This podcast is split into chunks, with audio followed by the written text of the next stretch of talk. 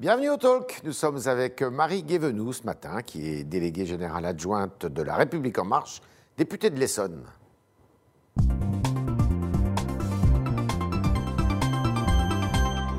Bonjour Marie Guévenoux. Bonjour. Alors, le fiasco est total, comment vous l'expliquez? Bah écoutez, euh, d'abord, on- euh, je ne vais pas euh, vous dire que c'est une victoire. Effectivement, euh, euh, on a des résultats qui sont décevants par rapport à ce que l'on imaginait, notamment ce que nous disaient les, les- les sondages d'opinion. Mais cependant, je pense qu'il ne faut pas se tromper sur l'interprétation. D'abord, elle est difficile à faire. Euh, Il y a une très grosse abstention qui rend extrêmement Oui, mais difficile c'est vrai pour tout le monde. Oui, oui, c'est vrai pour tout le monde, effectivement.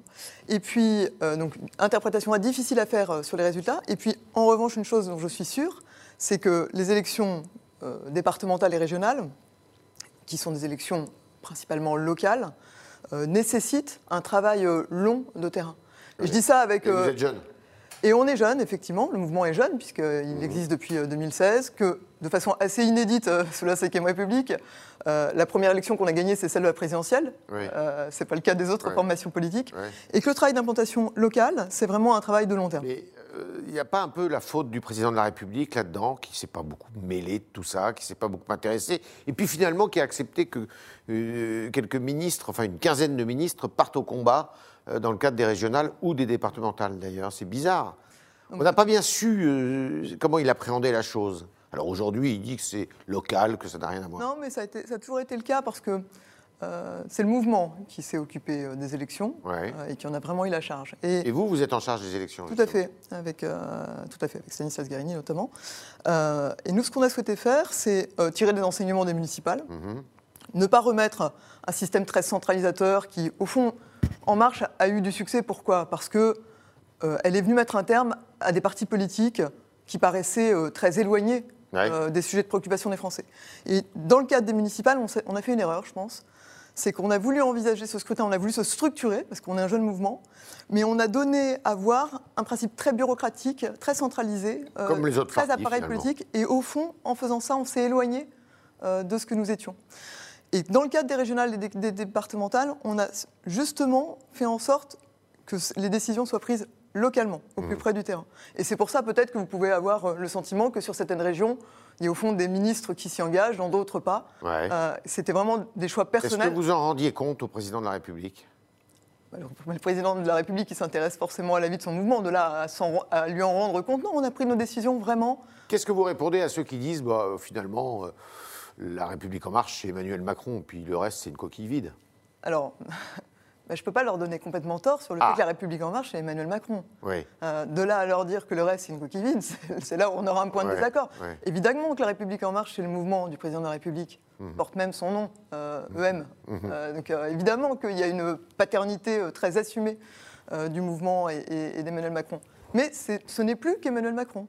C'est euh, 300 députés ou un peu moins, c'est des conseillers régionaux, aujourd'hui une centaine, là où Ouais. avant on n'en avait pas. Euh, Combien de conseillers départementaux euh, 230 de la majorité présidentielle, un peu moins pour En Marche. D'accord. Euh, et maintenant, qu'est-ce qui se passe? Alors, euh, parlons d'abord du mouvement, après on va parler d'Emmanuel Macron. Euh, beaucoup disent il faut euh, changer l'organisation, il faut que Stanislas Guérini euh, soit remplacé. Moi, je, bon, euh, d'abord, on va Ça se décide quand? Cette Ce week-end? Non, non, ça ne se décide pas ce week-end. Il y a deux choses. On renouvelle les instances dirigeantes au sein d'En Marche, qui s'appelle le bureau exécutif, Ouais. c'est-à-dire la liste des 20 personnes qui euh, font vivre le mouvement Dont au vous. quotidien, dont moi. Donc, euh, dont moi et dont 19 autres C'est quand ça? 19, 20 et 21 juillet, pour être Ouais. très précise. D'accord Et ensuite, il y a l'élection du délégué général, mais qui, elle, est en, donc de Stanislas Guérini, Ouais. qui, elle, est en fin d'année. Mhm. Euh, voilà. Euh, Est-ce que les instances dirigeantes euh, doivent être euh, toutes changées? Proba- Renouvelées. euh, Probablement. De toute, façon, de toute façon, statutairement, elles vont l'être. Donc, euh, voilà. vous ne serez plus à, à ce poste dans, dans quelques jours?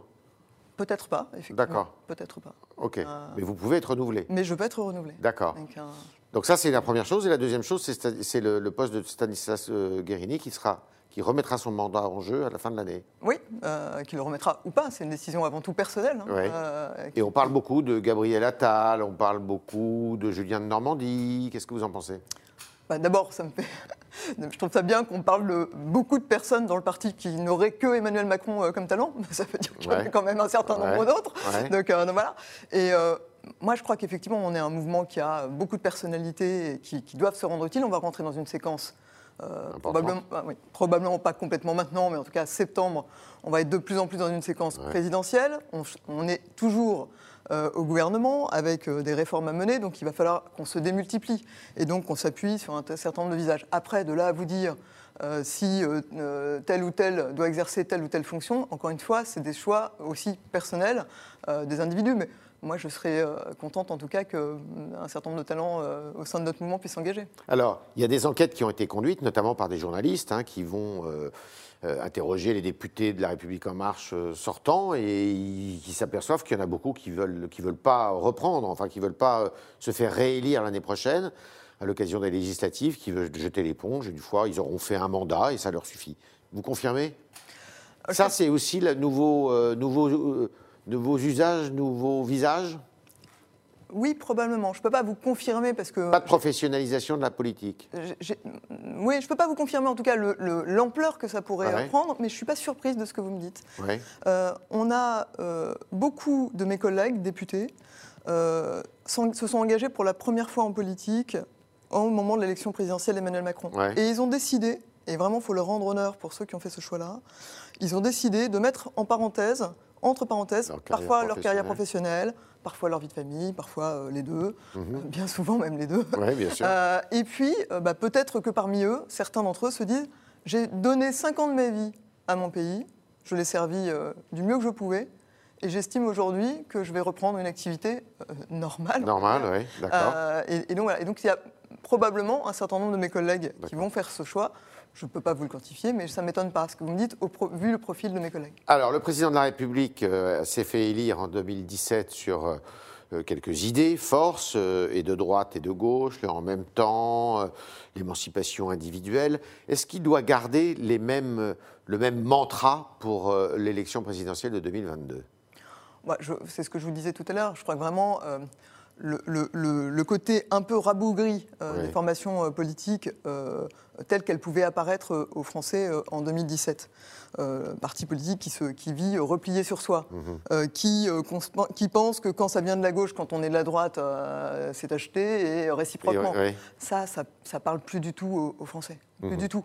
Et, donc ce, ce, pragmatisme et cette ouverture d'esprit, et puis aussi cet optimisme puis le côté audacieux aussi mhm. euh, du, président, la façon dont il euh, peut parfois aller de l'avant. Je crois que ça, c'est des choses qui parlent assez aux, Français. Il faut qu'il continue les retraites, les, j'allais dire les retraites, mais on va en parler. Il faut qu'il continue les réformes d'ici à la fin du quinquennat? Oui, je pense que bah, d'abord, on est le président de la République préside jusqu'en mars, avril. avril 2022. Euh, et le gouvernement avec lui. Donc effectivement, on ne va pas se mettre maintenant à se tourner les pouces. On ne l'a pas fait euh, depuis 2017. On n'a pas eu de moment euh, de répit. Hein. Je pense que tout le monde pourra s'accorder sur le fait de dire qu'on a eu un, quinquennat particulièrement actif, avec peu de, peu de cadeaux qui nous ont été faits. et ça ne va pas s'arrêter maintenant en termes de réformes. Donc, il faut que les réformes, par exemple la réforme des retraites, vous, vous êtes partisane de d'une reprise de cette réforme aujourd'hui? Moi, personnellement, non. Donc, euh, ah bon? euh, Pourquoi? Parce que je pense que ce n'est pas complètement le bon moment. Donc, euh, ah. parce que je pense qu'on est dans un moment, c'est un avis très personnel, hein, je pense qu'on est dans un moment où, où les réformes la réforme des retraites, ça a été un moment de débat très, très fort, très dense, passionné. très passionné. on arrive dans, un, dans, une période préélectorales qui doivent absolument pas nous empêcher de faire des choses, qui ne doivent absolument pas nous empêcher de, mener des réformes, mais qui ne doivent pas non plus, euh, au fond, euh, euh, donner le sentiment qu'on passe des sujets qui sont complexes et qui créent du débat un peu à marche forcée avant les présidentielles. Et alors sur quoi il faut continuer à travailler? Moi, je pense qu'il y, a pas mal de, il y a pas mal de sujets sur lesquels on, peut euh, continuer à, réformer. Je pense qu'il y a euh, des sujets. Bon, moi, je suis euh, membre de la commission, je suis membre de la commission de la défense et des lois, donc je suis très attaché au sujet de sécurité et de sujets régaliens. Il faut mettre davantage l'accent sur le régalien. Moi, je fais partie des députés qui pensent qu'effectivement, il faut qu'on ait, qu'on ait ce débat. qu'on affirme des choses assez fortes là-dessus. Je pense qu'on l'a beaucoup fait là dernièrement, euh, notamment avec le projet de loi sur le séparatisme qui est actuellement en débat à l'Assemblée nationale. Mais je crois qu'il ne faut pas lâcher euh, cette, euh, ce qu'on a réussi à faire à la fois sur le séparatisme, mais pas que sur le séparatisme, sur le trafic de drogue, sur les, sur les rodéos urbains. il a, il a trop tardé, le président de la République, sur ces sujets? Euh, je ne sais pas s'il a trop tardé. Probablement qu'il y avait des choses qu'il a voulu, euh, que le gouvernement a souhaité mettre en place euh, avant qui semblaient prioritaires. L'éducation, la réforme du travail, mhm. tous les sujets économiques qui, ont, qui, sont reconnus par nos concitoyens comme étant vraiment un apport du président. et ensuite, on a fait des choses fortes en matière de sécurité. On est intervenu très vite sur l'antiterrorisme. Mhm. Mais c'était des sujets qui, qui, ont pu paraître très spécifique. Aujourd'hui, la menace terroriste, elle est toujours là. Et heureusement, il n'y a pas eu d'attentat euh, euh, très euh, marquant là sur les quelques derniers mois, mais il y en a eu malheureusement suffisamment qui ont émaillé notre, notre pays et qui, l'ont, qui, l'ont, qui ont traumatisé les Français. Donc on a eu des sujets forts. Probablement que ça n'a peut-être pas forcément été ressenti complètement comme un sujet sur lequel on, aurait peut-être pu aller un peu plus loin. Tout cela, avec le même Premier ministre, le président de la République a dit qu'il ne changerait pas de Premier ministre. Il a raison. Il ne faut pas donner une nouvelle D'abord, c'est un sujet qui appartient euh, au président de la République, que j'aurais euh, personnellement du mal. Moi, je crois que le Premier ministre fait du bon travail, c'est un travail difficile. On est dans un, contexte de crise euh, qui a été difficile à gérer. ça, me semble, ça me semble tout à fait possible que le Premier ministre reste Premier ministre, mais je ne suis que député. On est avec Marie Guévenoux ce matin pour parler eh bien, de l'avenir du mouvement présidentiel et des dix mois qui nous séparent de l'élection présidentielle et on continue avec vous, chers internautes, avec vos questions qui sont posées par Adrien Briand ce matin.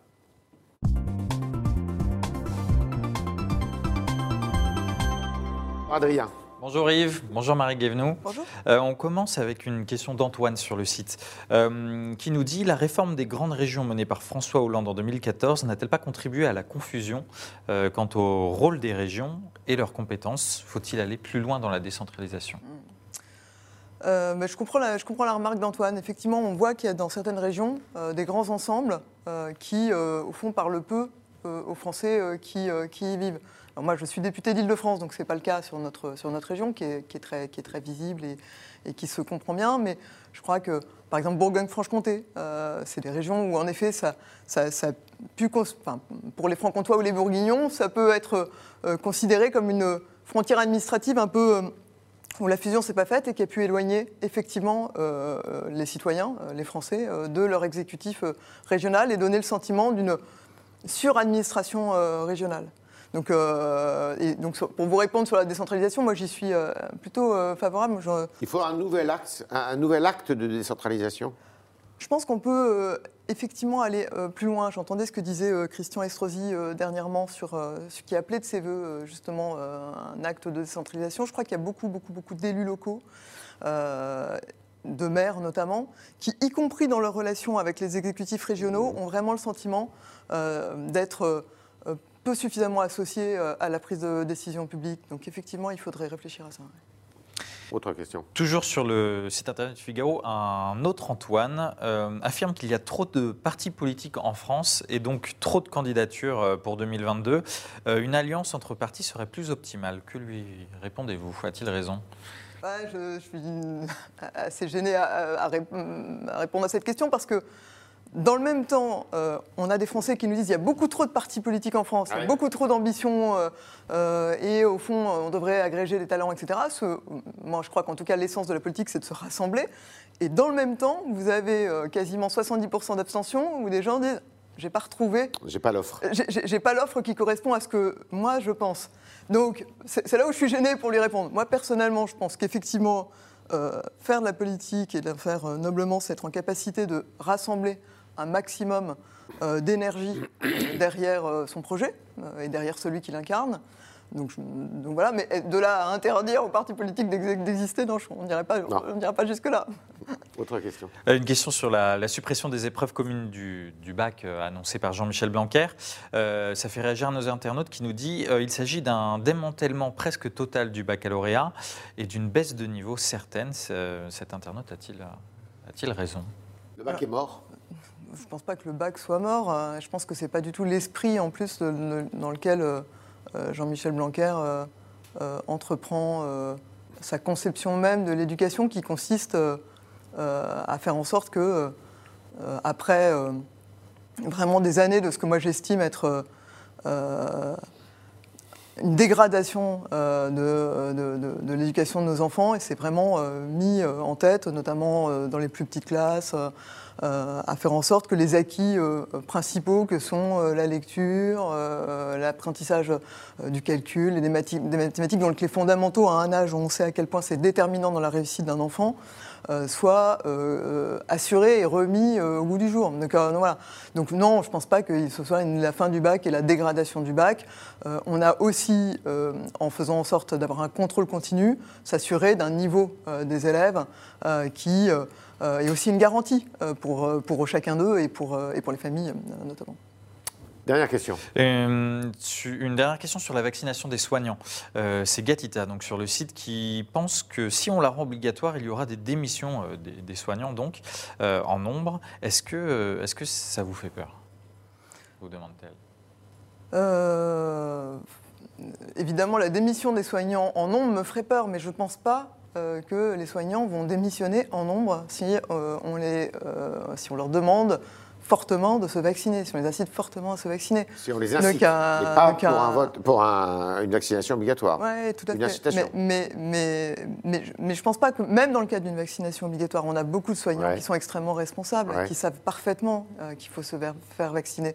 Peut-être parfois quand vous êtes au fond en première ligne, euh, vous avez deux façons d'appréhender les choses. Soit vous êtes le premier à vous, faire vacciner, vous êtes le premier à vous dire, bah, évidemment, il faut que je le fasse. Et puis, il y a une deuxième façon qui est de dire, bon, moi, au fond, je ne suis pas euh, prioritaire. Moi, je ne vois pas les, soignants euh, comme une population réfractaire au vaccin. donc, je pense qu'ils seront très responsables et qu'il n'y aura pas de démission de soignants. Donc, non, ça ne me fait pas peur. Merci Marie Guévenoux. Merci à vous. Euh, donc euh, prochain rendez-vous euh, mi-juillet pour le renouvellement des instances. Exactement. de la République en marche. Merci d'avoir répondu à toutes nos questions, aux questions des internautes qui étaient posées ce matin par Adrien Briand. Merci Adrien. Et évidemment, à demain, si vous le voulez bien.